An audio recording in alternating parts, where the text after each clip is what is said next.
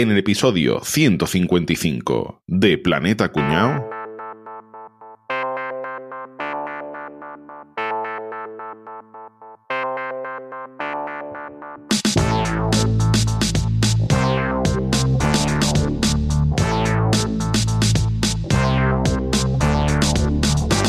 Qué desastre de viaje, ¿eh? A ver qué hacemos aquí tirados en medio del desierto. Pero tú no habías dicho que eras un experto conductor por el desierto. Bueno, a ver, que todo el mundo miente en su currículum. Me parece mucho peor el hambre que estamos pasando, que se supone que Capri era un experto cocinero. Escucha, ¿eh? que caza yo sí el mejor cocinero, pero que tampoco contaba con que Álvaro no supiera cazar. Ya empezamos a echar las cosas en cara. Yo habría cazado cualquier cosa, pero es que Boza dijo que él era experto en logística y nos ha perdido el equipaje. Y a ver dónde consigo yo ahora un rifle en medio del desierto. Pero qué idea de discutir ya. ¿No parece raro lo que está tardando en regresar Caballeto? se fue a buscar ayuda hace siete horas, se supone que era experto en la orientación de la naturaleza y ya tendría que haber vuelto.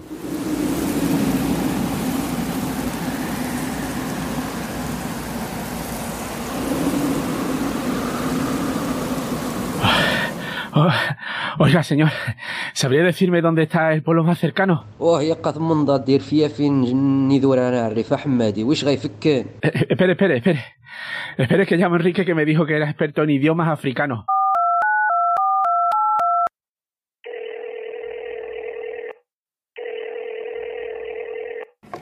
Oye, Enrique, eh, te paso a este señor que me parece que habla suajili. Pregúntale dónde está el... ¿Hola? ¿Hola? ¿Enrique? ¿Quién era Enrique? No, no, nadie, nadie, nadie. Se habían equivocado de número. Que creo que mejor vamos haciendo fuego, que la cosa va un poquito para largo. Impostor Cabrón. teatrillo ever.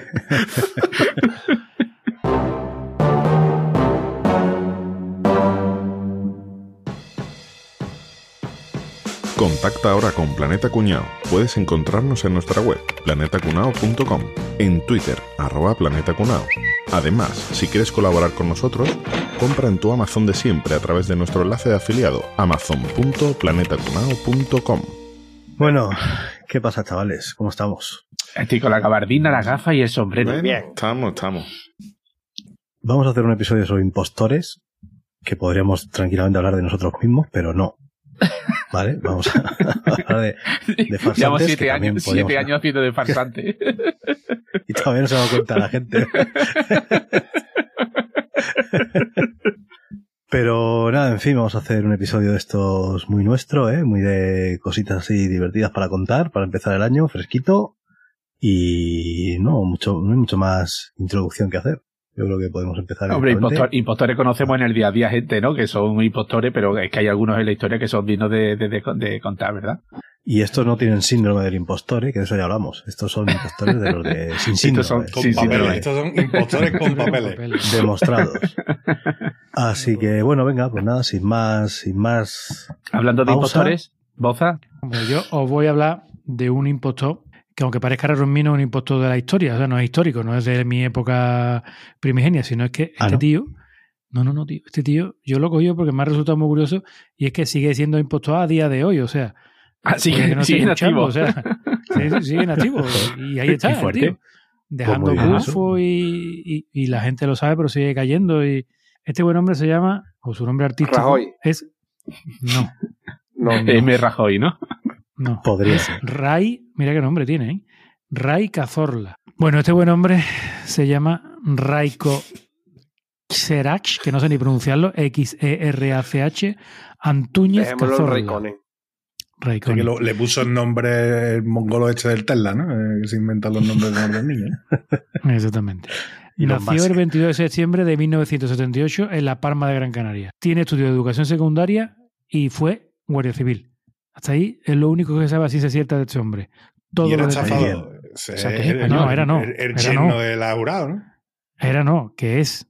Que, que, Ah, que, que to- están activos. que todavía están activos, sí. todavía están activos. Ahora te voy a contar, Vale, ahora te voy a contar, ahora te voy a contar. Vamos a empezar de momento en cuanto a formación y educación, ¿no? Si llegáis a su perfil de LinkedIn, que está ahí el tío, está en LinkedIn. Que hijo de puta tiene LinkedIn. Hombre, Yo- porque tiene toda mi LinkedIn- atención. Soy Sí, súper curioso sí, ahora mismo. ¿eh? Se, se ve Es- en el documento ahí a Rafa seleccionando el texto. Sí, sí, sí. Estoy buscándolo. Control C, Control V. se atribuye unos reconocimientos como, por ejemplo, que es doctor honoris causa por el Instituto de Desarrollo de Los Ángeles en Trabajo Social. De momento esa institución no existe, o sea, no existe ese instituto. ese- Honoris causa, ¿eh? se parece, laude. se parece a otro, a otro instituto de desarrollo de Los Ángeles que se llama, que depende de una iglesia californiana, que lo que hace esta iglesia es que vende los títulos. O sea, tú, oye, yo quiero un título en no sé qué, y ellos te venden un título a cambio de un donativo, te entrega un título de doctor honoris causa en Ah, lo que a ti te salga de los huevos por el Instituto de Desarrollo de Los Ángeles. O sea, que La Universidad de Misco, tío. Tenemos, ahí hay un Eh, filón, ¿eh? Universidad de. Misco. Existe la Universidad de, de Misco. Después Pablo Casado también dice que es. Después dice también que es. do- Ojo, ojo, que Pablo Casado también aparece en este texto. ¡Oh! A- Ojo. No adelantemos acontecimientos. Uy, perdón, perdón. También dice que es doctor honoris causa de la, abro comillas, prestigiosa Escuela Europea de Ciencias, Economía y Humanidades. Cierro comillas. No existe ninguna institución educativa con ese nombre, ni con algo que se le parezca. ¿Eh? Pero, pero, pero era chulo. El Después cuando tú pones pone- el nombre de la universidad, te dice, no, no me sale. no, que siempre te suele aparecer el listado. Exacto. No Después sale. también se atribuye un curso de liderazgo en equipo de la Universidad de Harvard. Oh. ¿Vale? O sea, tú, tú flipas con eso, hostia, un curso de liderazgo en Harvard. Y en realidad se corresponde este, este, este curso de liderazgo es un programa online gratuito, sin supervisión, y que se Ya. completa en pocas horas. O sea, uno de estos que te dan gratis, que Ah, tú dices, vale. en Sí. cuatro- bueno, pues él lo pone sí. ahí como mira estos cuatro vídeos de YouTube y te doy el título, ¿no? Eh, Exacto. exactamente. Después tiene un diploma en Relaciones Internacionales de la Universidad de Nebrija, un máster en Prevención de Riesgos Laborales en MBC Business School, que no existe, que es ilocalizable ese, ese MBC Business School, y un curso, un curso de experto profesional en equipos de venta y marketing de la Universidad Complutense de Madrid. Ojo, este programa educativo no consta que haya sido ofertado nunca jamás por ese centro, por la Universidad Complutense.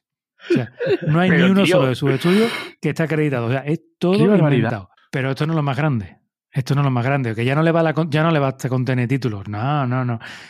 Tiene su propia universidad en Estados Unidos, suya. Ah, su propia universidad. Ah, Ole, di que sí. Exacto. Ole. Sí, es, sí, sí. es propietario de una fundación, el Inspiring Committed Leaders, y dirige su propia universidad en Estados Unidos, la Hispanic American College, la HAC. Pero hay algunas lagunillas, ¿no? En cuanto a esta- a estas entidades, ¿no? Personas que han estado con él allí en Nueva York dicen que no, que no, que no existen. O sea, la sede es un despacho en un edificio de coworking. Si te metes en el- en la web de HAC, utiliza web de fotografía de estas de bancos de imágenes, ¿no? Para simular Ah, que sí, tiene un típico. edificio entero y tal, pero nada, nada. Y después en la web de la de esto salen tres alumnos internacionales, estos típicos alumnos que te dicen, hostia, Unos negros, otros chinos y otra tal". una chica rubia. Exactamente. Pues son modelos, ¿no? Publicitarios de estos también que, que te venden la foto de stock. Sí. Exactamente. Exactamente. O sea, ya el tipo en el tema educativo ya veis por dónde, por dónde se mueve, ¿vale? Qué Bueno, pues ahora- tío. Vámonos a la política internacional, porque claro, un tipo que es Nueva York, universidad propia, todos los títulos, en tema político también se, se mueve, ¿no? Bueno, pues este falso em- emprendedor, ¿no? To- todo esto, o sea, este tipo nació en 2017 en do- y estamos a 2023. O sea, lleva poco tiempo en activo. O sea, toda su historia empieza en 2017. Estafó a un Eso te voy a decir, coaching. nacería antes, ¿no? De 2017. Claro, Sí, No, el personaje, si, no, si no, no cuela, por mucho que El te pongas título. personaje. Hola, soy profesor de Allí la el primero que estafó fue a un compatriota canario, ¿no? Que ya le vendió allí la moto. Y este le presentó a otro ilustre canario, ¿no? Que se llama Juan Verde, que ese sí de verdad es un asesor y estratega internacional que ocupa el ¿Pero puesto de su secretario. Verde, verde, Si sí. no era verde. verde, si no era verde, otro estafador. Pero escucha, escucha, impostor. escucha, que lo que más va a gustar es el nombre del socio de Juan Verde. Ocupó el puesto de su secretario adjunto para Europa y Eurasia en el Departamento de Comercio de Estados Unidos durante la administración de Barack Obama. Manolo Barack- Blanco. Barack Obama. Juan Y Verde, dirige Manolo Blanco. Obama. Orama. Orama. O- Orama es. No, Orama, Orama no. es un Obama. Obama, Obama. Obama. Obama, ¿no? Modaba y Modaba. Eh, El que fue presidente. Obama, ¿no? Se llama. ¿no? Ese. Nelson Orama o de, de ¿No? nacimiento, ese Pelé. Ese no es bueno de Madrid. homenaje. Bueno, el Verde, este hombre, la verdad, un tío serio y de verdad un tipo preparado. Un socio de Juan Verde, un socio de Juan Verde que se llama, eh, impresionante, porque se llama Jorge Brown. Hostia. O sea, eso es Reservoir Dogs, ¿no? Eh, parece, parece inventado. Sí. Señor Rosa. Falta el señor Parece Rosa, inventado, ¿no? Reservoir Dogs. Estos son los nombres. Señor marrón, señor blanco, señor rubio, señor azul, señor naranja, señor rosa. ¿Por qué yo, señor Rosa? Por maricón, ¿vale?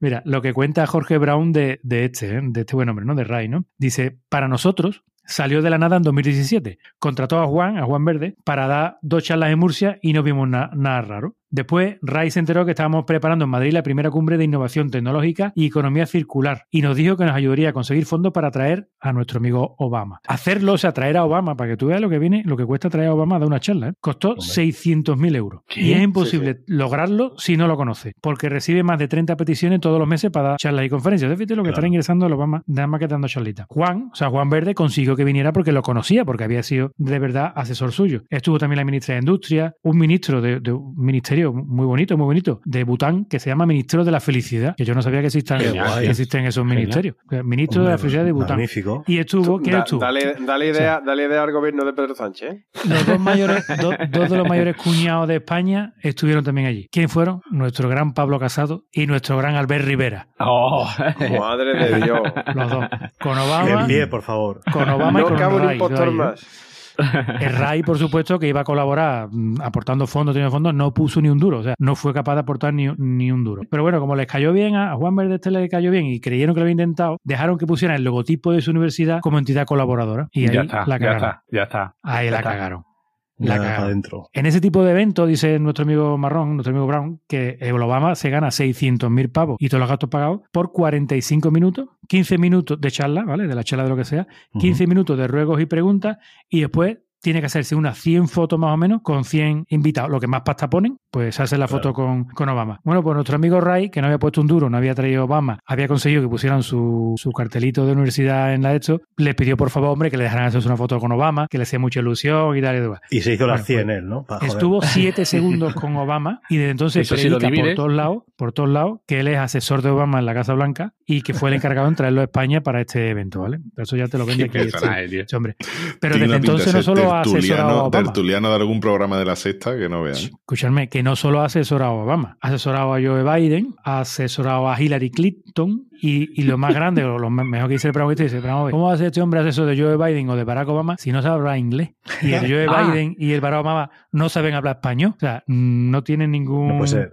No tiene ningún sentido. O sea, no lo van a nombrar asesor la vida sin hablar el idioma que hablan, que hablan esa gente. Después han preguntado en, en- en los círculos del hispano del Partido Demócrata, ¿no? De allí de los americanos, y nadie lo conoce. Todo es falso y que allí nadie lo conoce. Eso es en cuanto a política, ¿eh? Fíjate dónde se ha metido. Todavía quedan cosas más grandes. Su vida antes de 2017 realmente no era Guardia Civil. Tenía una academia para opositar, para opositores a la Guardia Civil. O sea, y después se convirtió en director de un centro de formación. Después montó una serie de restaurantes de allí en Canarias, donde estafó también unos pocos. A todos los socios les fue fatal, perdieron el dinero menos a él, que cada vez le iba mejor, curiosamente, cada vez le iba mejor con esto de los, de los Pero, restaurantes. que- ¿vale? pero ese tío está en la calle, tío. Está en la calle, está en la calle. Ojo, cuidado, que aquí viene una de sus últimas hazañas de enero 2020. A que no sabía que lo nombraron candidato al Premio Nobel de la Paz. Tócate los cojones. ¿Qué dice?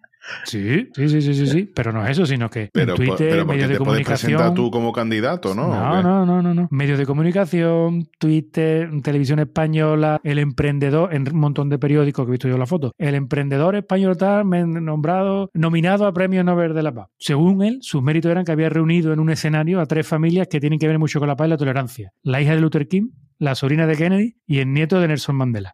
Y dice el hombre, porque esto entre comillas lo dice él, la sorpresa me llegó porque algún gobierno, todavía no sé cuál, o quién, porque las nominaciones se hacen de forma secreta, decidió nominarme. La Academia Sueca me envió un correo para notificarme la distinción. El Comité del Nobel jamás desvela el nombre de los candidatos, sino únicamente el del Los vencedor. ganadores.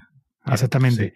Y después además dice que lo avisó la Academia Sueca y el Premio Nobel de la Paz es el único Nobel que se entrega en Noruega, que se entrega en Noruega, no en Suecia, y que el comité que lo designa el- está en, en Noruega. O sea, no puede ser que un sueco lo avisara porque son los noruegos los que dan el Premio Nobel de... Oh, que no dio la ni una. oh. No, no acertó ni de casualidad. Ahí tío, se tiró al charco. Pero ahora viene lo más grande. Se dio el triple esto- y, y se, y se lo sacó del campo. Y ¿eh? toda la canasta de fuera. Este tipo organiza una gala que se llama New York Summit. Pero escúchame que con esto gana una pasta. Lo hace en un auditorio de Manhattan, cedido por una organización sin ánimo de lucro que se llama la Fundación Ángel Ore- Orensanz, que no sé si era primo de Enrique. Ahí esto hay que, hay que Probablemente. investigarlo. ¿Qué es lo que hace este hombre? Pues logra, tío, que gente, tío, que personalidades de prestigio vayan hasta allí a recoger los premios que no te entrega. Los premios se supone que reconocen a líderes hispanos, pero, pero convence a los famosos y tal para que paguen porque, le dé- porque él dé ese premio. O sea, mm, eso es muy típico de los premios. O sea, los premios Sí, no, normalmente sí. son todos de pago. Oye, yo te pago tanto y el Sí, premio sí. me lo llevo yo. Nosotros lo sabemos bien por lo de la asociación. Nosotros Podcast, sabemos porque nos han dado ya un par de premios de la que nos Asociación han dado Podcast, dos. ¿eh? que- y ahí Que hemos pagado solo uno, pero 20 nos han dado dos, que se equivocaron. Sí, pero ¿sabéis cuánto cobra este hombre por cada premio de los que da? 50.000 euros. 50.000 euros. 50.000. De verdad, tío. Y da unas 20 estatuillas en cada, en cada premio de estos. Ojo. Tócate. Y el público que va, mil o dos mil pavos, el, el ir a, a la gala. Después, el impacto informativo publicitario es prácticamente nulo, porque no te hace lo que da todo, no se gasta nada en nada más Claro. que no sea el organizar el, el evento. O sea, hay un tipo que fue a una de las galas, una de las primeras, y dice que una hora antes del evento no sabía dónde se celebraba. O sea, de ese, de ese nivel, ¿eh? Uno de ellos, si podéis mirarlo, buscar Ray Cazorla en Marbella, porque desde 2021 se celebró en Marbella, porque Estados Unidos, con el tema del COVID y tal, no podía celebrarlo allí. Ajá. La alcaldesa de Marbella, los de Masterchef, mm, yo, yo qué sé. Todos los famosos que tú te puedes imaginar en España de políticos, no sé qué, estaban todos allí, Guillo. Ahí estaban. Él mismo se reconoce como un activista social y asegura que es uno de los cinco hispanos más influyentes de Estados Unidos según la revista Forbes. Por favor, tío. Y a Forbes. A ver si veis algún artículo en el que aparezca Ray Cazorla como uno de los hispanos. Pero él, él lo dice, ¿eh? Él lo dice. Insiste en que ha trabajado con Obama, con Clinton, con la de Kennedy, con tal, tal, tal, tal. Y ahora ya para que flipéis del todo y termino, os voy a contar los pufos en lo que está ahora mismo metido así actualmente, ¿no? Ha salido en La Vanguardia, en El Independiente, hablando de Biden, hablando de la política de Estados Unidos, ha salido en Radio y Televisión Española para hablar de los emprendedores hispanoamericanos de Estados Unidos, eh, dijo en Televisión Española que él era uno de los cinco más influyentes según Forbes, o sea que nota no se corta, no se corta un pelo. Fue elegido asesor para Europa por el venezolano Juan Guaido, o sea, el, el, Hombre. Sí. El otro presidente que tiene mía, Venezuela. es- Sí, pues sí, también sí, sí. él es el asesor. Según él, también él es el mía. asesor. Ahora mismo le ha pillado al grupo Vocento 250.000 pavos por traer a Michelle Obama a España a dar una charlita para el grupo Vocento. Ni Michelle Obama ha venido, ni los Ni han 250.000 visto el pavos. Vocento los ha vuelto a ver, ¿vale? Joder, Está chaval, ahí. tío, no puede estar en la Pero- calle así. Pero estoy flipando, tío. Sí, sí, O sea, sí. el, sí, peque- sí, sí. el pequeño Nicolás se queda en pañal al lado de pañales, en pañales. Pero además a un Porque es conferenciante pequeño, claro. que no, no sé quién es, ¿eh? a lo mejor un caballero lo investiga y sabe quién es, pero un conferenciante de esto que es físico y es andaluz, le ha tangado 435.000 euros. Madre mía, tío. Que sepáis, ojo, si os llama un tal Ray Cazorla, andaros con cuidado. A, a spam. Porque-. Todavía está por ahí, todavía está por ahí Madre pululando, ¿eh? O sea que para que veáis que, que hay que Por tener cuidado. favor, tío. Qué, qué locura, tío. Lo que estoy flipando es que todos esos palos que esté pegando en cinco años ya es tiempo suficiente para que se, ¿no? Del boca a boca y, Sí, y sí. que la gente se avise del personaje. Después de salir Pero- en Planeta Cuñado, se te acabó el chiringuito, Ray. Ray, Ay, Ray. All right. Oye, pero tú estás hablando de un tío que, que tiene menos vergüenza que un gato chico, ¿no? Pero ¿qué puede pasar si junta a una persona con mucho carisma, con memoria fotográfica y un coeficiente alto intelectual? Porque consigues convertirte en Ferdinand. Un caballito. eso, No, eso dicho yo estaba pensando lo mismo. Ha digo, dicho dicho, por lo demás cuadra. Estás Por lo hablando de demás ti, cuadra, ¿no? pero por la memoria, porque te acabas convirtiendo en Ferdinand Tamara o en muchos más. Este tío nació en 1921 y se crió, pues, la Gran Depresión, ¿no? De Estados Unidos, su familia lo perdió todo y el pobre, bueno, tuvo una, una infancia un poco triste, ¿no? Y con 16 años, eh, en su familia eran muy devotos, eran católicos y se refugió en un- una especie de convento de, de monjes, ¿no? Yo era muy devoto, tío. Para mí los votos me hacen cebadura. Sí, no, porque son de allí, del pueblo, devotos. Yo sí soy de votar, tío. Yo cada vez que hay unas elecciones voy y voto, ¿eh? Yo no... Bien, me ¿qué hicieron hace? unas arruguitas aquí y, Y te también pusiste devoto también, ¿no? devoto, tío. bueno, pues en el en el, en el, voto. En el convento este- No, eso es una expresión. Voto a bríos. en el convento eh, Claro, mucho este estuvo tú, ¿eh? unos Falta tú, cinco años. di algo de voto. Di algo de voto porque Ya, es que no, estoy, estoy aquí, uf, pero no. te hemos quitado todo, ¿eh? Voy a decir yo algo de voto, ¿vale? Bueno, más que yo, mi amigo mejor chef. Bienvenido a los X-Men. ¿Tiene algún superpoder? Soy capaz de cometer los delitos de cohecho, estafa, tráfico de influencia, blanqueo de capitales, delito contra la hacienda pública y delito electoral. Ah, muy bien. Tú serás Pepero.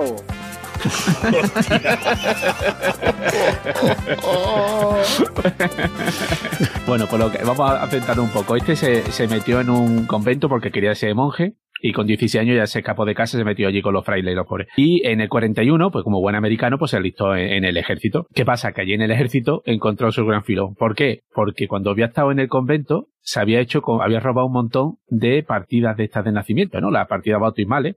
La había robado entonces en el ejército que hacía cuando estaba hasta los cojones de estar allí eh, sirviendo, pues se hacía pasar para un compañero para conseguir un permiso y se quitaba de en medio. El reemplazo suyo, ¿no? Porque este tío se enlistó en el 41, terminó y ¿qué hacía? Cuando se aburría de la vida mundana, volvía al monasterio. Y al terminar la Segunda Guerra Mundial dijo, bueno, pues ahora lo voy a intentar, que ya no es la guerra, lo voy a intentar y voy a hacer carrera militar. Se volvió a alistar en el ejército pero que se dio cuenta que allí no le ascendía, porque aquel el tío, el tío era un bicharraco de 1,90 y, y 120 kilos, y para, para vida militar no tenía cuerpo. Entonces, ¿qué hizo? No lo dejaban desengancharse del ejército, pues fingió su, su suicidio, ¿vale? Dejó tirar ropa allí como que se hubiera caído por el, el espigón o no sé qué, y dijo, hostia, pues este se ha matado. Y usurpó una identidad, y de ahí ya no supo parar. Yo creo que le cogió gustito. ¿Qué pasó? No, que, una vez que empiezas, eh, ¿no? Ya- sí, cuando estuvo allí en el empiezas a ejército, suicidarte ya es uno para Claro, de, ya- ya todo de Claro, suicidarte claro. una vez tras otra. conoció a un psicólogo allí en el, como los en el caracoles. ejército. Suicidarse es como los caracoles. Ya no para, como comer pipa, ¿verdad? Y conoció un, un psicólogo militar que había allí en el ejército y que hizo cuando volvió a casa, ya después de haberse suicidado con, con esa personalidad, pues eh, ahora era doctor en psicología, ojo, de la Universidad de Stanford. Este también, eh, el Ray, ¿cómo se llama? El Ray Cazorla, eh, también estaría a su altura. Bueno, pues consiguió trabajo de profesor en la Universidad de Pensilvania.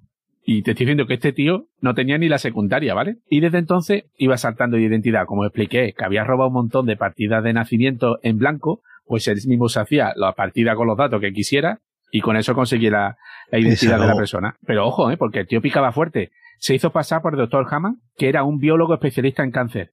Y consiguió ser gerente de la Facultad de Notre Dame. Sí que tiene habilidad, ¿eh? Sí que tiene Tiene habilidad. habilidad. Madre mía. ¿Qué pasa? Que O cuando ya empezaba... o un ¿no? Se, se veía muy atrapado, ¿no? Se veía el tío como muy, muy arriconado ya, que le iban a pillar, se quitaba en medio, desaparecía y se refugiaba en algún, algún convento de fraile y estaba allí con los monjes, pues un tiempo hasta que la cosa se tranquilizaba. Hasta que finalmente el FBI le trincó, pero no por su plantación de identidad, sino porque se dieron cuenta de que no se había suicidado y que había desertado y estuvo como un año y medio en la cárcel, claro. ¿Qué pasa? ¿Qué le pasa a la gente de este tipo de personas cuando pasa mucho tiempo en la cárcel? Pues que aprende mil trucos para engañar a la gente haciéndose pasar por quien no es, ¿no? Así que cuando salió, pues comenzó su mítica carrera, ¿no? Primero fue, ojo, ¿eh? Es que te digo, el tío era, era impostor pero picaba fuerte. Primero fue el doctor Joseph Sear, un cirujano naval. Y tú dices, "¿Y- pero ¿cómo puede, cómo puede fingirse cirujano? Pues eh, se enr- enroló de nuevo en el ¿has ejército. Sí, naval, naval, porque es de los que sirven en los barcos. Eh, Ah. No que operan narvales. Se, se enroló de nuevo en el ejército, pero tú dices, bueno, pero si ya lo juzgaron, ¿no? Por haber desertado. No, no, en el ejército canadiense, porque había falsificado sus papeles. Entonces se enroló en el ejército canadiense. Allí conoció a este médico y el médico dijo, oye, mira, tú que conoces Estados Unidos, me gustaría arreglar los papeles para poder ejercer en Estados Unidos. Y este le dijo, déjame, dame, dame tus papeles de médico Hombre, que yo te lo arreglo los claro papeles. sí. Imagínate el destrozo que La pudo hacer ese tío, ¿no? Sí, pero ojo, que aquí el karma actuó, porque como, como estaba haciéndose pasar por médico cirujano naval, le dijeron, que yo, que el barco ese que va para la guerra de Corea que un médico, venga, para adentro. Y lo metieron en el barco que iba para rumbo a la guerra de Corea. Y nada más, llega el primer día le dijeron que hay una urgencia, que el capitán tiene un dolor muy fuerte de muela El que te toca tiene fimosis. Tiene fimosis, ¿no? Cirujano naval.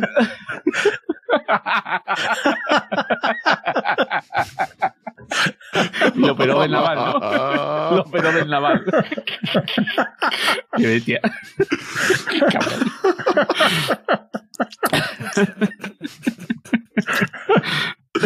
Ya te puedes ir a los tweets ya y, y Ya está. episodio. Bueno, pues este tío, el primer día nada más llega allí, le tocó, le tocó sacarle tres dientes al, al capitán del barco y dice, tío, y bueno, y este tío, ¿qué coño sabía sacar rápidamente? Mientras le preparaban al médico, se leyó en un libro de cómo se extraía una pieza dental y le sacó los tres dientes sin ninguna queja por parte del, del médico. Joder, Pero es que eso no fue todo. mérito, ¿eh?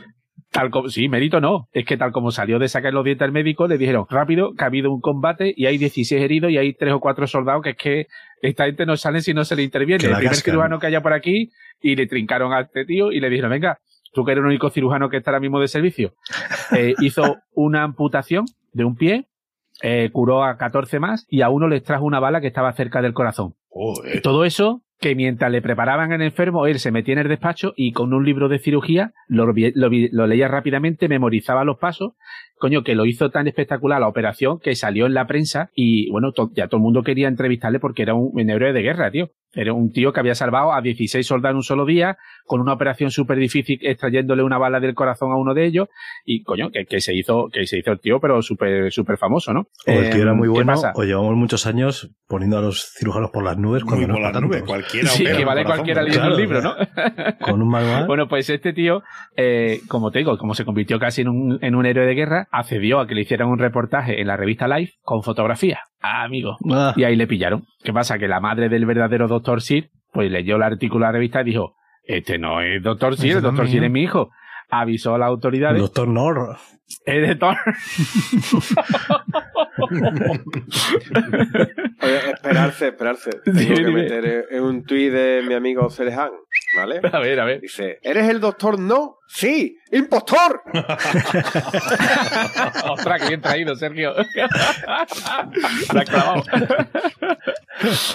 Pero bueno, entonces, lo divertido de esto es que le volvieron a pillar, pero las autoridades canadienses, por la vergüenza de haberse dejado pasar, ¿no? De, de que le, le hubiera colado, que, que no era cirujano, le dijeron, vale, venga, le echamos del- del ejército, pero no tomaron represalias con él ni nada. También se había portado como un héroe de guerra, ¿no? Eso me imagino que hicieron la vista gorda. Se pegó otra vez otro, se fue a, a Texas, Allí había conocido en un restaurante a un tío que era funcionario de prisiones. Le explicó cómo funcionaba todo, no sé qué. Total, que el tío en dos semanas estaba trabajando de adjunto de la prisión de Huntsville. Joder. Y, y hay una anécdota muy buena de cómo lo consiguió. Mandó una solicitud de trabajo para trabajar en la prisión, pero lo mandó a otro organismo público, no a la prisión. Y en el organismo público dice, ah, este se ha equivocado, esto no, tenía que haber mandado a la prisión. Entonces, la carta llegó desde un organismo público a la prisión y entonces se creyeron que lo estaba recomendando. Ah, que venía Y así consiguió el puesto para junto, tío. Es genio, es un genio. Este con la esta cabeza tan retorcida, tío. Eso fue genialidad, no, no fue suerte, ¿no? Sino Eso fue es una genialidad, tío. Claro. Eh, después se volvió a refugiar en un monasterio. Ojo, que en el monasterio acaba fundando un colegio para ayudar a niños sin recursos. ¿vale? se aburre de estar dentro del monasterio porque este tenía peligro, ¿sabes? Cuando se aburría de la vida mundana, se metía en el monasterio y a cabo de tres o cuatro años volvía a liarla. Se va a la costa este, se hace pasar por psiquiatra en un centro de enfermos mentales y escucha por la radio que hay un pueblecito en la isla de Maine que va a tener que cerrar la escuela porque no tiene maestro. Y dijo este, venga, Allá Ya que está. voy. Sí, Allá sí que tiene voy. maestros, dijo. y se hizo pasar por el profesor Goddard y eh, consiguió el puesto de profesor de inglés y latín. Repito, este tío no tenía ni la secundaria. Total, que el tío se había hizo pues un líder de la comunidad, ayudó a un montón de gente, pero estamos ya en el año 56, las revistas ya llegaban a todas partes y una madre de allí del colegio le reconoció de la foto. Te digo que también el tío es que medía 1,90 y pesaba 120 kilos. Era fácilmente reconocible en la foto y en la vida real. Total, que lo llevaron al juez, pero dijo el juez, bueno, es que este hombre no ha hecho nada malo. Aquí ha estado haciendo de maestro, ¿vale? Ha trabajado sin licencia, pero no ha hecho ningún daño. Lo dejó, lo dejó ir libre después de un par de semanas detenido, nada más. Em, pero claro, es que esto ya se fue su final. Ya salió a la luz, ¿no? Empezaron, alguien, un periodista empezó a unir hilos de que si un cirujano en Canadá, que si un maestro falso no sé de, y que le hicieron una película, que hay una película en el 59 que está interpretada por Tony Curtis, que se llama El Gran Impostor, que refleja gran Mm. parte de las anécdotas de este tío. ¿Qué pasa? Que desde entonces, claro, ya su cara era súper conocida, su historia era súper conocida, ya no pudo seguir haciendo de impostora, pero ver, tan descaradamente como hasta ahora.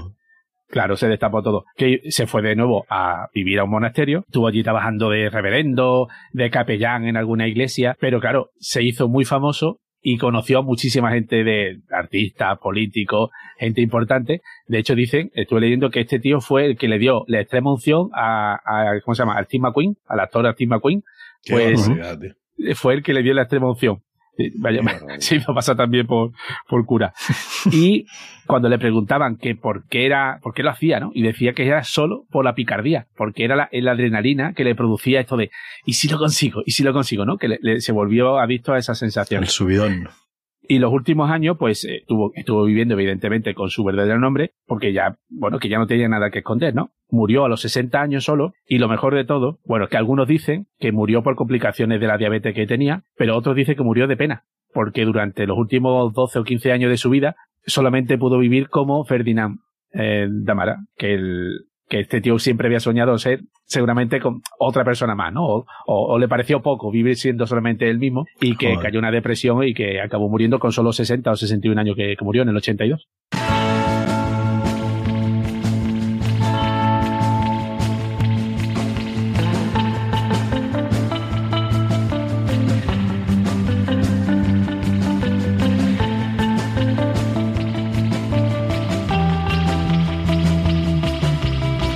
Bueno, yo, yo, yo voy a contaros una cosa que cuenta aquí el amigo Profeta Baruch, que también tiene que ver con... A ver. Se le acusa de estafa y malversación. ¿Tiene el acusado algo que decir? Tengo pensado abandonar España. Ah, vale, entonces nada, buen viaje.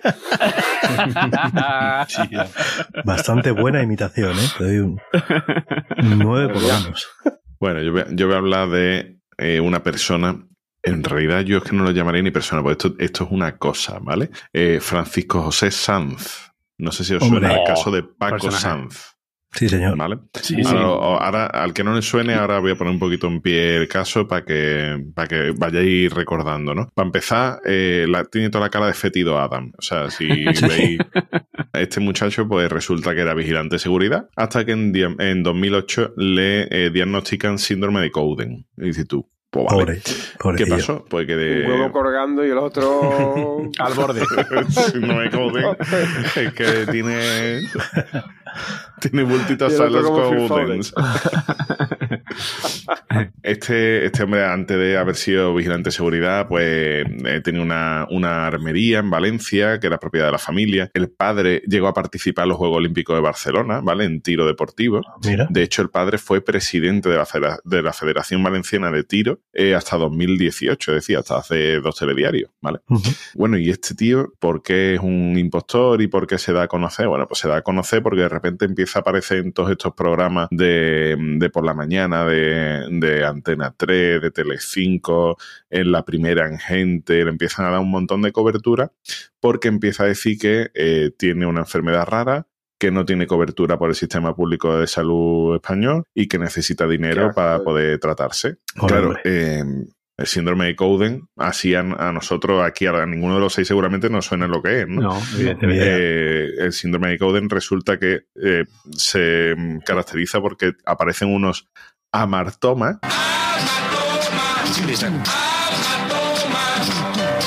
Pero no, no hematomas, sino amartomas, ¿vale? Son unos pequeños tumores benignos, unas verruguitas, vaya, ¿vale? Sí. que te van apareciendo por la piel y demás en, en todos los sitios, pero que en el caso particular de este tío ni era peligroso, ni era mortal, ni- y además tenía tratamiento y se le podía dar desde el mismo hospital de la fe de Valencia, que era donde se lo diagnosticaron. El tío le empezó a echar un poquito de cuento, viendo que la gente no conocía esa enfermedad y nada, dijo, pues vamos a echarle cojones aquí a, a la cosa, ¿vale? Y empezó a pedir pasta. Un tío que pide pasta, la gente se informará, ¿no? Antes que nada, de, de cuál es su estado. Bueno, pues se lo tragaron todo tipo de famosos, empezaron a, a darle publicidad. Aquí metemos gente como Santiago Segura, Dani Mateo, Santi Rodríguez, eh, Auronplay, el, el youtuber Sí. este, Isabel Gemio, Carlos Herrera, José Mota. O sea, aquí cayó toda la eh, el espectro, además, mm, de gente que normalmente suele tener relevancia en redes sociales o tal, que todavía lo que hicieron fue amplificar un poco más el, el caso de este muchacho. ¿no? Este, como he dicho antes, cuando se parece a Fetido Adam, pues utilizaba también su imagen, esa, esa cara tan fea, tan cal, totalmente calvo, sin. Es que no tenía pelo por ningún lado. O sea, No era. tiene ni cejas, ¿no? ¿no? Sí, sí, sí, exacto. No tenía ceja, no tenía barba, nada. Eh, y usaba esa imagen para provocar lástima. Que su alopecia y esto no.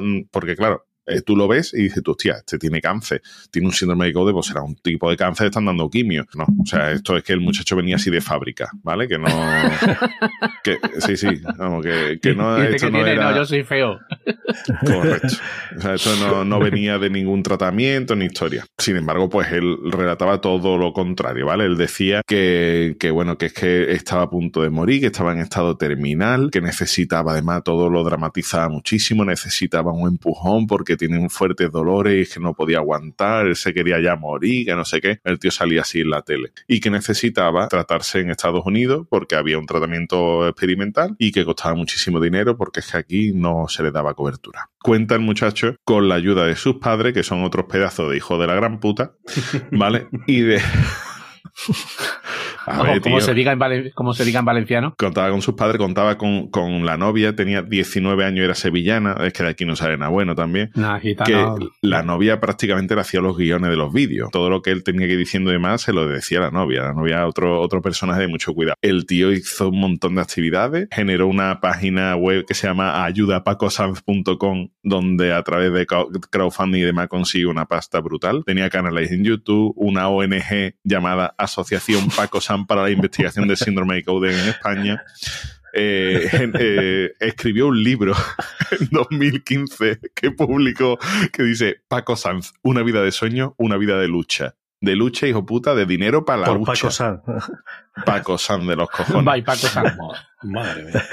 Vale, este, eh, posteriormente, ¿vale? Se pudo saber que gracias a todo el dinero que ingresó, llegó a viajar hasta 11 veces a Estados Unidos entre 2010 y 2012. Pero que allí lo que se sometía era un ensayo clínico gratuito. O sea, que mm, no costaba ni un duro, que además mm, en el mismo hospital de la Fe de Valencia le desaconsejaron porque decía que con lo que tenía, que tampoco tenía que tra- tratarse más, más ni nada. Pero es que el tío, claro, se iba a Estados Unidos en cruceros de en business, que no te No, creas que se iba a ir un Ryanair, ¿vale? El cabrón este. Hasta que un escritor que se llama Alejandro Ruiz Hurtado empezó a investigarlo, porque dice, a mí este tío me suena un poquito raro, ¿no? Este tío lleva muriéndose. Estamos hablando de que esto se lo diagnostica en 2008, él empieza poco, poco después a intentar dar pena y eh, este hombre empieza a investigarlo en, en 2015. Hasta 2017 se llevó dos años investigando al muchacho para tener todo tipo de pruebas y demás y hasta 2017 no se arriesgó a poner la demanda. Y ese mismo año, en marzo de 2017, la policía detiene a Paco San y a los padres por colaboración en la estafa. El mismo 13 de marzo de 2017 sale el siguiente vídeo en el programa La Mañana, donde se ve a Nota burlándose de todo Cristo. 1, 2, 3, acción. Necesito vuestro impulso de verdaderamente vencer a la muerte. Porque está tocando a la puerta. ¡Toma! ¿A qué quedado chulo? Ahora me he metido aquí la sonda, pero la verdad que no sé si me la van a poner ahí o me la van a por el culo, ¿sabes? La verdad que me gustaría que el oxígeno este supiera oxígeno de la hucha. No te rías, collons. Ay, che. Pero oxígeno de la hucha. Sí, tú déjame, coño. Déjame que yo sé lo que digo. No sé qué me hace decir, así que mejor que canto y ya está. O sea, ya conmovido. Es que yo no quiero conmover a nadie, que lo den por culo. Bueno, pues se conmueven no te dar dinero. Tú mismo quieres que te envíen mensajes, tú lo que quieres es que te envíen dinero. Dinero, me saca me que sudan los huevos. Coño, mandar dinero, hostia. En 2017, en marzo, lo detienen. Sale a la luz este vídeo que os he puesto, ¿vale? Donde se ve el tío llevándose la mano a los huevos, haciendo corte de manga a todos los donantes, riéndose, o sea, la madre bailando y riéndose de la gente. Algo bastante, bastante loco. Y de hecho, también el, el escritor este que lo denunció aportó eh, fotografías en viaje, nota tutiplén y demás. O sea, que este de ni muriéndose ni polla. De hecho, por desgracia, se muere gente de verdad por enfermedades y este hijo de puta sigue vivo a día de hoy, ¿vale? Y lo digo así a boca llena. Me podéis llamar mala Sí, persona no, si es queréis. miserable, tío. Es un miserable. Esta persona llega a estafar cerca de 260.000 euros. Pues lo más gordo de esto es que después de dos años de juicio, resulta que la fiscalía llega a un acuerdo y eh, finalmente fue condenado a dos años de prisión y eh, la devolución de 36.918 euros. ¿Qué dices, Joder, ¿Y el resto? No, claro, el si son donaciones, o si son donaciones, pues la Claro. gente le da dinero gratuitamente, ¿no? No tiene por qué devolverlo, ¿no? Así es, ¿vale? Aunque es cierto que se demostró que, que era una estafa, ¿vale? Obviamente. Cierto es que el que el tío de verdad sufriera la enfermedad eh, servía de, Atenuante. de atenuante, exacto. El que el tío de verdad sufriera ese- esa enfermedad servía de atenuante porque la gente se puede informar, sabe la enfermedad de que va y si realmente pues le podía provocar la muerte o no y todo esto, ¿no? Hay un, un tuitero que se llama Delfín Asturiano que en el año 2014 le puso un tuit a ese tío y le puso Eso del cáncer genético suena a estafa primo. Y le contesta Paco San. Y a ti yo no te he pedido nada. Lee lo que es el síndrome de Cowden y luego habla. No permito a nadie cuestione mi sufrimiento. Y contesta el Delfín Asturiano. Si he buscado y cuando busco lo del síndrome de Cowden solo apareces tú en Google pidiendo perras. pidiendo perras. Qué fuerte que yo. Esto es como lo de, como lo que le pasó a mi amiga Bar a ligar. ¿vale? He ido a buscar trabajo y no me han comido lo de abajo. Vaya estafa. Por la cara. Vamos a averiguar, ¿eh?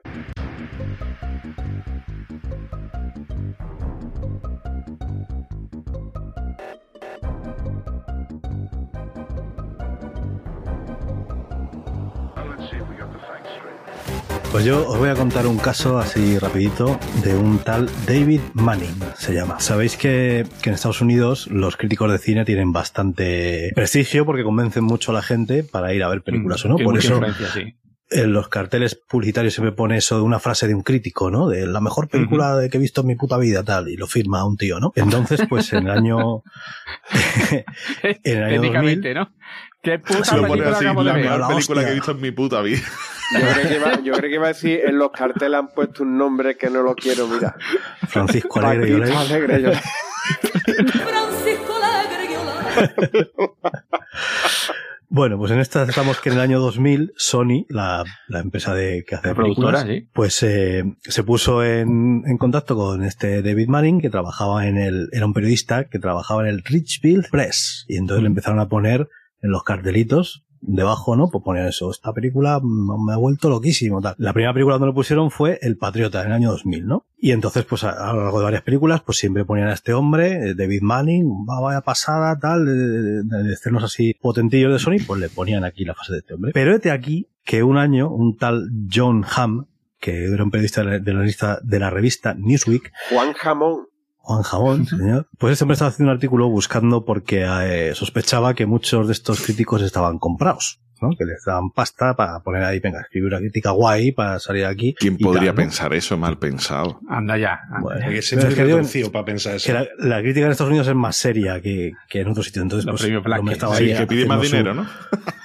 Estaba haciendo su, su reportaje, su reportaje de investigación seria y tal. más ceros. Total, que llamó al, al periódico este, al Richfield Press, y dijo, oye, ¿me podéis poner con David Manning? Que le he visto que últimamente sale en muchas películas de Sony, porque yo creo que este tal. Y le dijeron, no, pues aquí no hay nadie que se llame David Manning. Yo no, no hay ningún periodista que se llame así. Como que no, si le estoy viendo en los carteles, mira, lleva ya aquí cinco o seis películas, lleva cuatro años saliendo. No, no, no, aquí no hay nadie. Y entonces el tío, pues en vez de escribir el reportaje que estaba preparando en los sobornos, escribió el reportaje sobre esto. Ya investigó más y lo, y lo puso ahí escrito muy bonito y tal. Y entonces, pues Sony reconoció que efectivamente se habían inventado a David Manning, que David Manning no existía y que le estaban, ¡Hala, estaban inventando la frase y la, la plantaban. papel. Hijos de Mala puta. pillada, tío. Madre mía. tío. Se lo achacaron a un directivo cuya identidad nunca revelaron. Dijeron, no, que ha sido uno, que se, no, Sony no, ¿eh? ha sido uno que se le ocurrió hacer esto, no nos pidió permiso y ya le hemos echado. Ya lo ¿Qué hemos echado. No, Claro, claro, no, ya no, con el ya no hemos echado claro. ya. Se llamaba Pero Ray Pero he dicho que en Estados Unidos eh, el tema de la crítica es muy serio. Entonces, muchos espectadores les denunciaron. Además, estamos en el país de las denuncias. Denunciaron a Sony y dijeron, oye, que yo he ido a ver esta película porque David Manning estafa, decía que era de puta madre. Y ahora me dices que no existe. Y entonces llegaron a juicio, pero en el año 2005 llegaron a un acuerdo extrajudicial por el que Sony pagó 5 dólares a todo el que pudiera demostrar que había ido a ver una de las cinco películas en las que salía una frase de este señor. Y pagaron hasta un millón y medio de dólares. Bueno, se dijeron 5 dólares a cada uno que venga con la entrada. Hasta un millón y medio. Y si no cubrimos el millón y medio, lo que sobre lo donamos a beneficencia. Y así lo tuvieron que hacer. La gente con las entradas del cine ya borrada, ¿no? Estas que son Ah, que- térmicas. que no se ve. Escribiendo Sí, ahí. sí. eh, Ponían Mortadelo y Filemón y tachaban ahí, ponían el patriota, ¿no? Y así, bueno. no, que, que ya lo hacen así que papel térmico y eso se borra al cabo de los seis meses, tío. Una pena. Se borra en cuanto lo tocas un poco así, ¿verdad? Sí, vas a sí, entrar al sí, cine ya, sí. ya no se ve. Mételo en la cartera y te mete la cartera en el culo en agosto eh, aquí en Sevilla. Y ya está, ya está blanco. ya se ha perdido. Pues, oye, habéis contado muchos casos de, de impostores ya más modernitos, pero no pensé que esto ha sido así toda la vida, evidentemente. La gente le da el coco porque ya vio alguno antes que, que se le ha ocurrido cosita, ¿vale? Yo os voy a contar uno un poco antiguo, pero que a mí me ha llamado mucho la atención. Bueno, de hecho es que está tan bien tirado que todavía en realidad hay dudas de si, Ojo. de si era ver. estafador o no. Yo voy a hablar de Perkin Warbeck, que tiene nombre de, de prometedor canterano lateral derecho del Chelsea. La guerra Bueno, detrás, ¿no? Esto hay que irse a 1474 y hay que hacer un poquito de estudio dentro de lo que es todo el trono del Reino Unido. Que ahora está también, que si ahora el Henry diciendo historia, bueno, pero están siempre en estado peleados. Hace muchos años para atrás igual, mientras que estaba aquí la vieja de la Ginebra, ahí no había problema. Y ahora se ha, Claro. se ha muerto la vieja, ahora ya son todas Ahora, historias, ¿no? Todo lío. Pues así es como ha sido el trono de Inglaterra toda la vida. ¿vale? Pues en- aquella época, en el siglo XV, se, había, formado la de Dios, que si los Tudor y demás, todo esto. Bueno, pues todo esto viene por ahí, por esta época. En 1474 nace este Perkin Warbeck, cree o dice que nace ahí, y ahora voy a contar por qué. Este Warbeck dice, dice él, ¿eh? que en realidad no es Warbeck, que es Ricardo de Shrewsbury, ¿eh? duque de York. Ah, Eh, ¿y ¿Cómo por qué puede lo decir dice? esto alguien? Vale. Él dice que es hijo menor del rey Eduardo IV. Sé que él es el- hijo menor. El rey Edu- Eduardo IV tuvo dos hijos, los llamados príncipes de la torre, que fueron este duque de York y su hermano Eduardo V. ¿Qué es lo que pasa? Que el tío de ambos dos, Ricardo Plantagenet, que era el duque de Gloucester, que luego pasó a ser Ricard- el rey Ricardo III, Ajá. para llegar a ser rey Ricardo III, los encerró el- en una torre, en la Torre de Londres. Los tuvo ahí encerrados, por eso se llamaban estos dos los príncipes de la torre. Los tuve encerrados para hacerse con el trono y en principio los niños desaparecieron sin dejar rastro. Entonces, ¿qué pasa? Como estos niños ya no existían, el heredero ya al trono era él, Ricardo III. Este Perkin Warbeck dijo, yo soy el pequeño, lo que pasa es que yo me pude escapar, me pude escapar y me fui a Bélgica. Ah, Qué cabrón. ¿Vale? Que claro, hostia, esto lo cuenta allí, claro, ya ves esto cómo sale, ¿vale? Entonces fue en el año cuatro- 1474 y todavía no había pasado nada. Este rápidamente fue ya declarado rey Ricardo III, pero Warbeck hasta 1490 no reclama, no reclama el trono. Eh, ¿Qué pasa? Llegó allí a Inglaterra y dijo, oye, yo soy Ricardo Shrewsbury y quiero, quiero recuperar el trono de Inglaterra. Como la historia de este Ricardo III fue un poco rara porque sabían que habían tenido dos niños y habían desaparecido, pues mucha gente se creyó que realmente este niño seguía vivo, ¿vale? Claro, que en esa época además el rey Ricardo III no lo quería nadie, pero es que además estaba, había empezado la dinastía Tudor con Enrique VII, que formaron también un pifostio, o sea, ahí nadie era querido. Con lo cual, la llegada de este tío pues generó bastante simpatía. Pero la verdad que en ese momento no le echó mucha cuenta a nadie por todo el movimiento que había. Después logró el reconocimiento de Margarita de York. Margarita de York era hermana de Eduardo IV.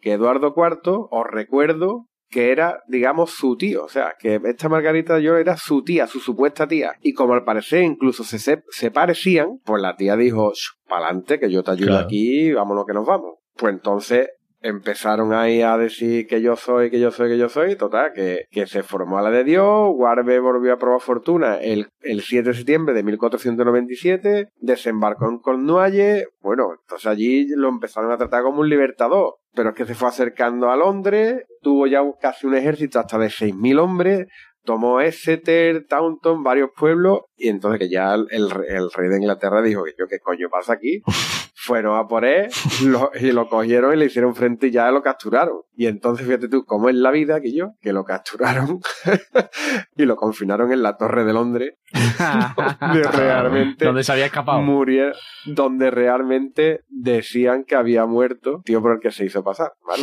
y fue esto en 1499, realmente fue con 25 años. Para que bueno. aquí ya realmente sí lo decapitaron. Todavía hay mucha gente que dice que, que realmente Que sí, que era verdad. Os voy a contar yo una historia de un señor español, catalán, para más señas, de Barcelona, para más concreción, que se llamaba Enric Marco. Un- una frase para resumirlo todo. El barcelonés que se inventó una vida como confinado en un campo de concentración nazi y que al final era mentira.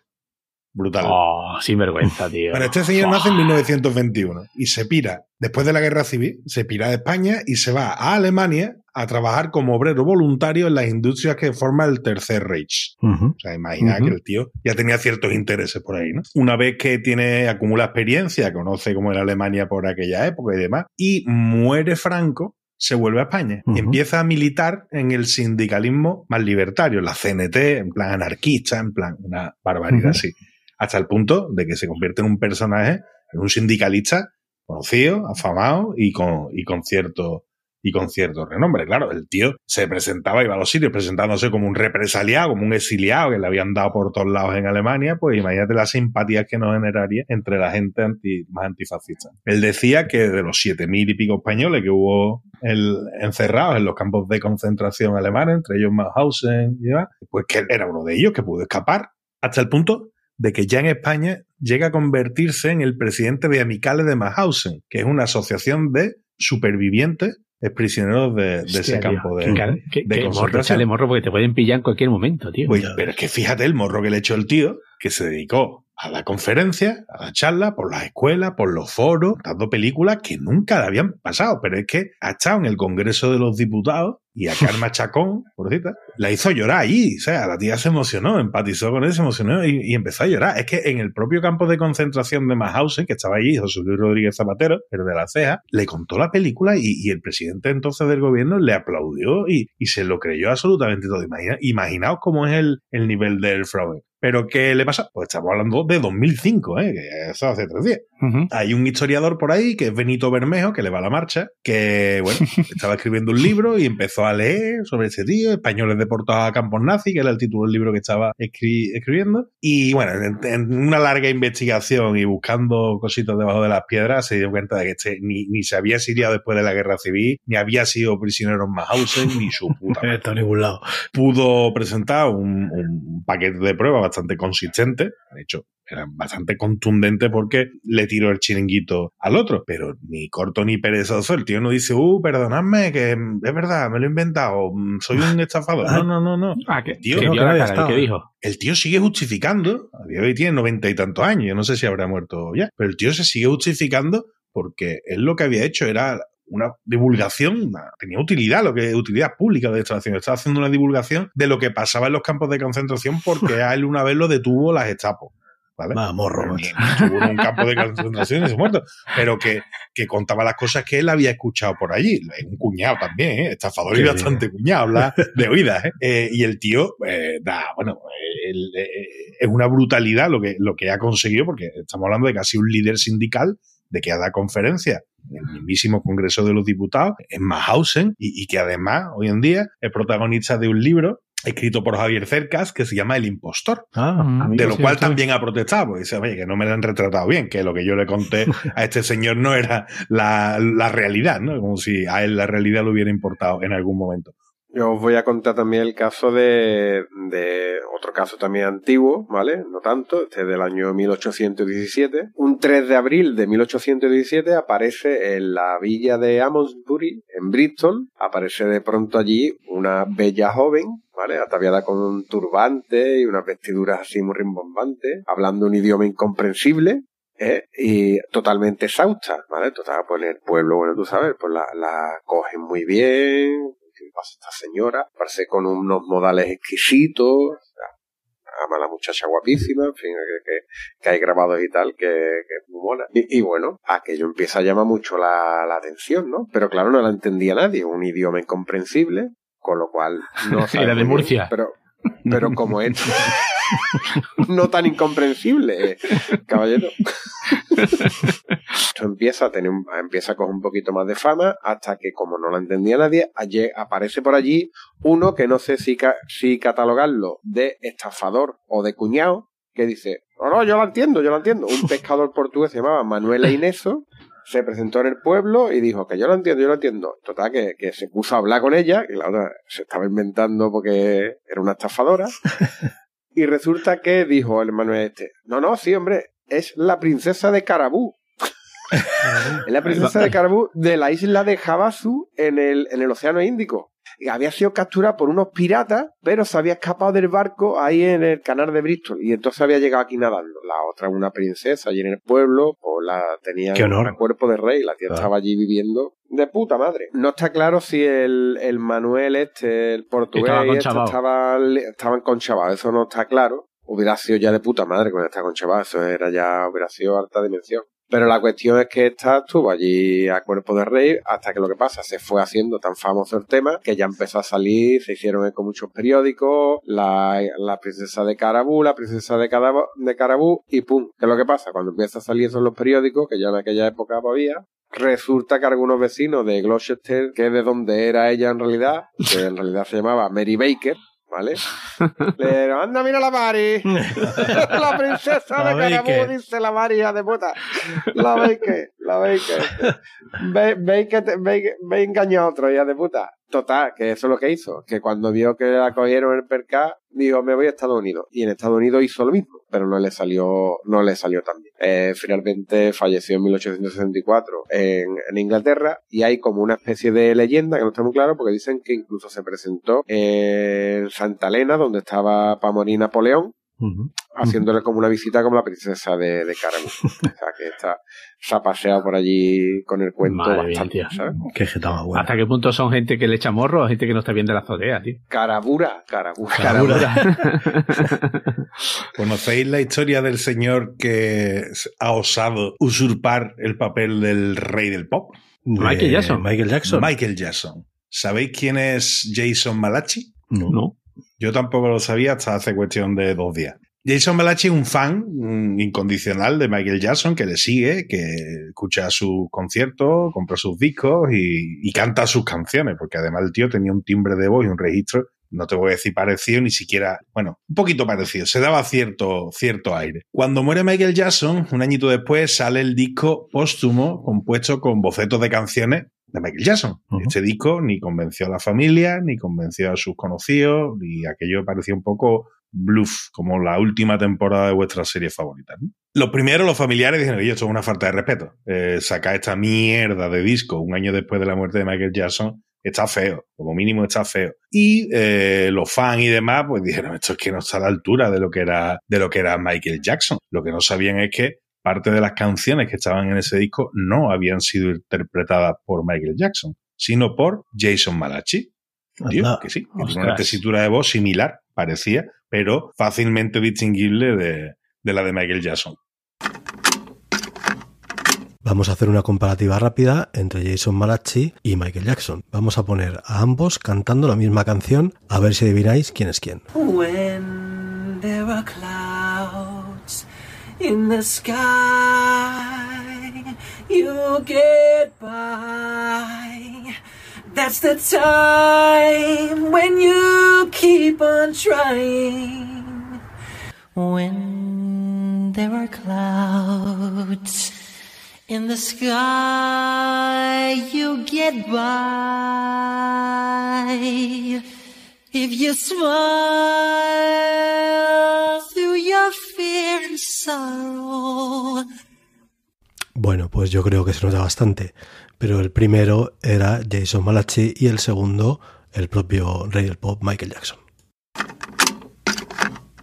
¿Cómo acabó esta historia? ¿Qué cojones pasó ahí? Paris Jackson, la hija de Michael, eh, pues hablando con, con unas amigas suyas por videoconferencia, así por Zoom o por Teams o vete tú a saber con qué herramienta, eh, pues digo, mira, que sí es verdad, con las amigas hablando que el disco del padre era una puta mierda. Que el, que el tema, que el disco era bastante malo. Entonces ya la niña va y dice que mi padre no cantó ninguna de esas canciones. Tú buscas en YouTube a Jason Malachi y ese es el que las canta. ¿Qué pasa? Que la videoconferencia, por eso he insistido en el nombre de la aplicación con la que se grabó, la videoconferencia fue grabada, se publicó, alguna de las niñas que estaban rajando por ahí, se bajó el archivito, lo subió a Twitter, a YouTube, a donde fuera, y aquello no tardó nada en viralizarse, hasta el punto de que Sony, la compañía Sony, que no es pequeñita ni muchísimo menos, No, ha tenido que reconocer el hecho, y es que las canciones del disco Michael póstumo de Michael Jackson contiene canciones que no están interpretadas por Michael Jackson, sino por un fan que cantaba Sony se está coronando en este doblete. episodio, ¿eh? Sony haciendo doblete, tío. Joder. Qué no, barbaridad. Esto me recuerda a lo, a lo que a lo que contaba aquí el amigo arroba tarantuit, ¿no?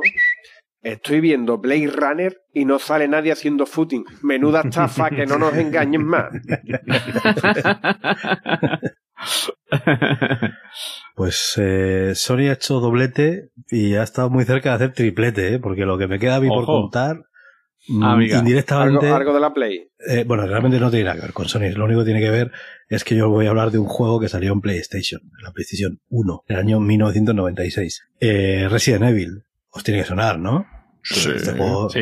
Resident Evil Sí, sí, 1, sí. el videojuego de terror, eh, mucha ambientación, mucho vídeo, un juego que en su momento lo petó mm, grandemente, ¿vale? En el año 96. Y dos años más tarde, en el 98 sacaron el mismo juego, pero se llama Director's Cut que lo que hicieron fue pues, mejorar alguna cosa, ¿no? Entonces, bueno, sabéis que es un, es un videojuego de terror, mucha ambientación, muchos silencios, sonidos y tal, así para que te hagas un poco de caquita cuando estás jugando. Y en las historias así de terror, tanto videojuegos como películas y demás, una parte muy importante es la música. Estamos hablando de que la PlayStation era una de las primeras consolas que tenía CD, como soporte para los juegos, con lo cual ahí pues empezaron a meter músicas orquestadas, tipo película y tal, muy guay, todo.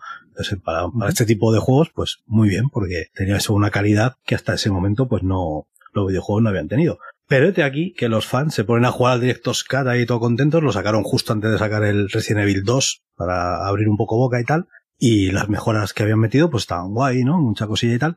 Y una de las cosas que dicen que habían mejorado era que habían metido músicas nuevas. El compositor era un tal Mamoru Samuragochi, japonés, que tiene la particularidad de que es un compositor sordo. Le, llamaban el Beethoven japonés. Hola. Y bueno, pues entonces la, la peña empieza a jugar y tal, llega a la escena del sótano, en las historias de terror también, el sótano, ¿no? Joder, qué miedo, macho, oscuro, bajas ahí Macho, con una linterna, casi no es y tal. Y la peña entra en esa fase y se encuentra con esta música que os, os tengo que poner para que escuchéis. Es muy cortita, pero se encuentra con este temazo.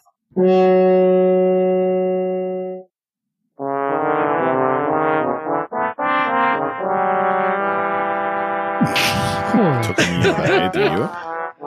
Dibujo animado alemán, ¿no? De, la, de los 80. Ese es un niño de tres años con un Madre PT1. mía. Cuen, cuen, cuen, cuen. Os prometo que esto es verídico, ¿eh? O sea, no... Eras, además de sordo, el músico no tenía dedos, ¿no? Esto sonaba así. Entonces, ahora la gente dice, ¿pero esto qué es? Además, no tiene nada que ver con el resto de la banda sonora del juego, que está bien, o sea, que está bastante guay. Todavía la, la gente se empieza a, a protestar y dice, pero esta, esta mierda. Además, el Samagaru, el, ¿cómo es este? El Samuragochi, este, ¿qué, qué mierda es esta? Si este tío es un crack, es el, el Beethoven japonés. El ¿Cómo ha Beethoven, ¿qué coño cómo ha hecho esto? Si no suena ni a orquesta, ni nada, suena aquí a organillo y tal. Y total, que de repente ya coge un tal Takashi Nigaki y dice, no puedo más. La culpabilidad me mata, ya no puedo más. Esta música no la ha hecho Samu- Samuragochi, la he hecho yo. Yo, no, ¿cómo? Pero, claro, claro, por eso era una mierda. Dice, no, no, pero la he hecho yo con las indicaciones que me daba él. La partitura me la ha dado el otro. ¿no? Eh, o sea, que, dicen, pero, pero a ver, ¿qué, dices de que esto no? Que sí, que sí, que él me daba indicaciones y yo hacía la composición y me salió esto. Dicen, pero esto es una... A ver si era sordo mudo, le iba diciendo. Y dices, no, pero ¿cómo es esto? Tal, ya, entonces la, la cosa se empieza a complicar y ya se destapa varias cosas. Que el Samuragochi este de las narices, que no era ni compositor ni nada, que toda la música que había compuesto en su vida era a base de contratar a gente para que le hiciera las, las canciones. O sea, el tío no, no sabía nada. Pero ya lo mejor de todo es que encima confesó que no era sordo. no sé si, si habéis algún caso así alguna vez, pero este hombre dijo, no, si yo la verdad es que sordo ni soy, no soy sordo ni nada. O sea, eh, me sale, esto me ha salido así de mal pues porque soy así de malo y ya está. Entonces ya se destapó el pastel este hombre ya. Qué sinvergüenza, tío. No, Qué sinvergüenza, tío. Así que bueno, pues nada, yo creo que ya Menudo personaje, tío. podemos ir finalizando. Capria, querido. Sí, sí. Pues sí, habrá que soltar algunos. ¿Te has guardado ¿no? alguno aquí en la, Venga, en la dale. recámara? Los que queden, Hombre. ¿no? Sí, hombre, algo queda. Algo queda. Suelta. Vamos a empezar, vamos a empezar por, por fraude, fraude más bien como, Vale. como lo que nos cuenta aquí el Mula, ¿no? Sobre, dice, los que criticáis que el frenador sabor naranja no sabe a naranja, es que no habéis probado el Fairy Limón.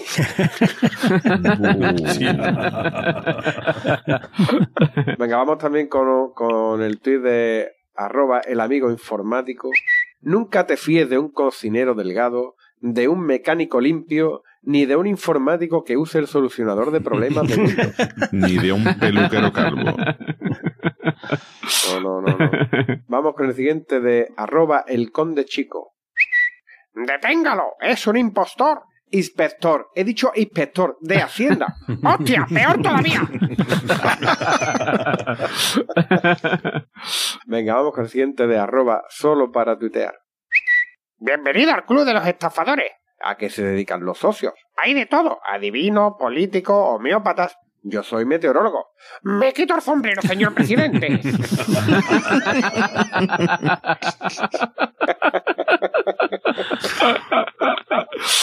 Vamos con el siguiente de arroba Bruce Harper 14. ¿Es verdad que han atropellado a tu amigo el timador? Sí, está fatal. Hostia, se ha entrado por los pelos. ¿eh? Venga, y terminamos con uno de arroba mortimerfu.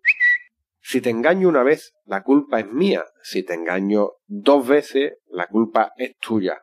Arturo, no me vengas con hostia que te estás follando a mi hermana. y a tu prima, y a tu prima. La culpa es tuya.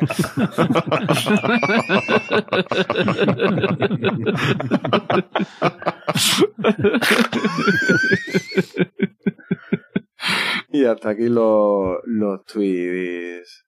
Impostores. Muy bien. Estafadores y todos los ores malos. Vaya estafa de Twitter. No, una maravilla, como siempre.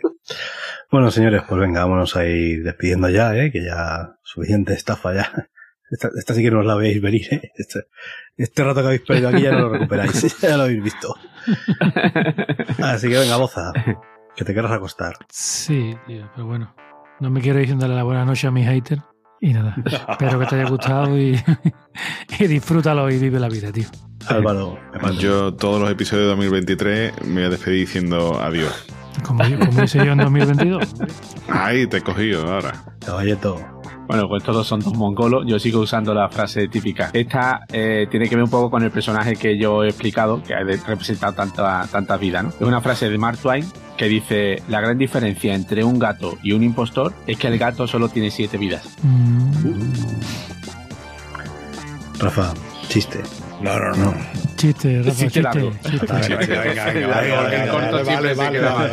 Venga, ¿cómo, ¿Cómo has sido capaz de estafar a las personas que confiaban en ti, tío? Dice, tío, es que a las que desconfiaban de mí no he tenido cojones de engañarlas. buena. La casualidad. Sí, buena. Venga, Capria. Y nada, yo un poquito porque como nos está quedando esto, que parece que estamos blanqueando aquí el tema de fraude, voy a comentar aquí una frase un poquito antigua, ¿vale? De Sófocles en el año menos 406 Eso. antes de poquito. Menos 406, que le- me llevo tres. Ah, bueno, espérate, entonces, entonces más, ¿no? no menos, menos, no. En el 406 antes de Cristo. Menos más menos menos. Que eres de- letra, que eres de letra, no pasa nada. Vale más fracasar honradamente que triunfar debido a un fraude. Dejarte de mierda. correcto, Eh, correctísimo. fraude, No, impostor, señores, no defraude. Pues nada, recordad que nos podéis encontrar en todas las redes sociales, habías y por haber, con el nombre de usuario Planeta Cunao. Tenemos una web que se llama planetacunao.com. Podéis entrar en nuestro grupo de Telegram, telegram.planetacunao.com, recientemente remodelado. ¿eh? Ahora hay está mucho más ordenado todo. Si alguna vez has enterado y te has agobiado porque hay muchos mensajes, pues puedes entrar ahora que hay los mismos mensajes, pero están ordenaditos. Entonces, como va por temas, si hay alguna cosa que no te interesa, pues pasar de ella y ya está. Pero queda todo bastante más organizado y yo creo que ha quedado bastante bonito la cosa. Y además, sigue habiendo el mismo buen ambiente de siempre. Y si queréis echarnos una mano económicamente hablando, pues tienda.planetacunao.com, nuestra tienda de camisetas con diseños exclusivos. Y si quieres hacernos un donativo así un poco recurrente, pues patreon.planetacunao.com. Así que venga, señores, hasta la próxima. Adiós. Adiós. Adiós.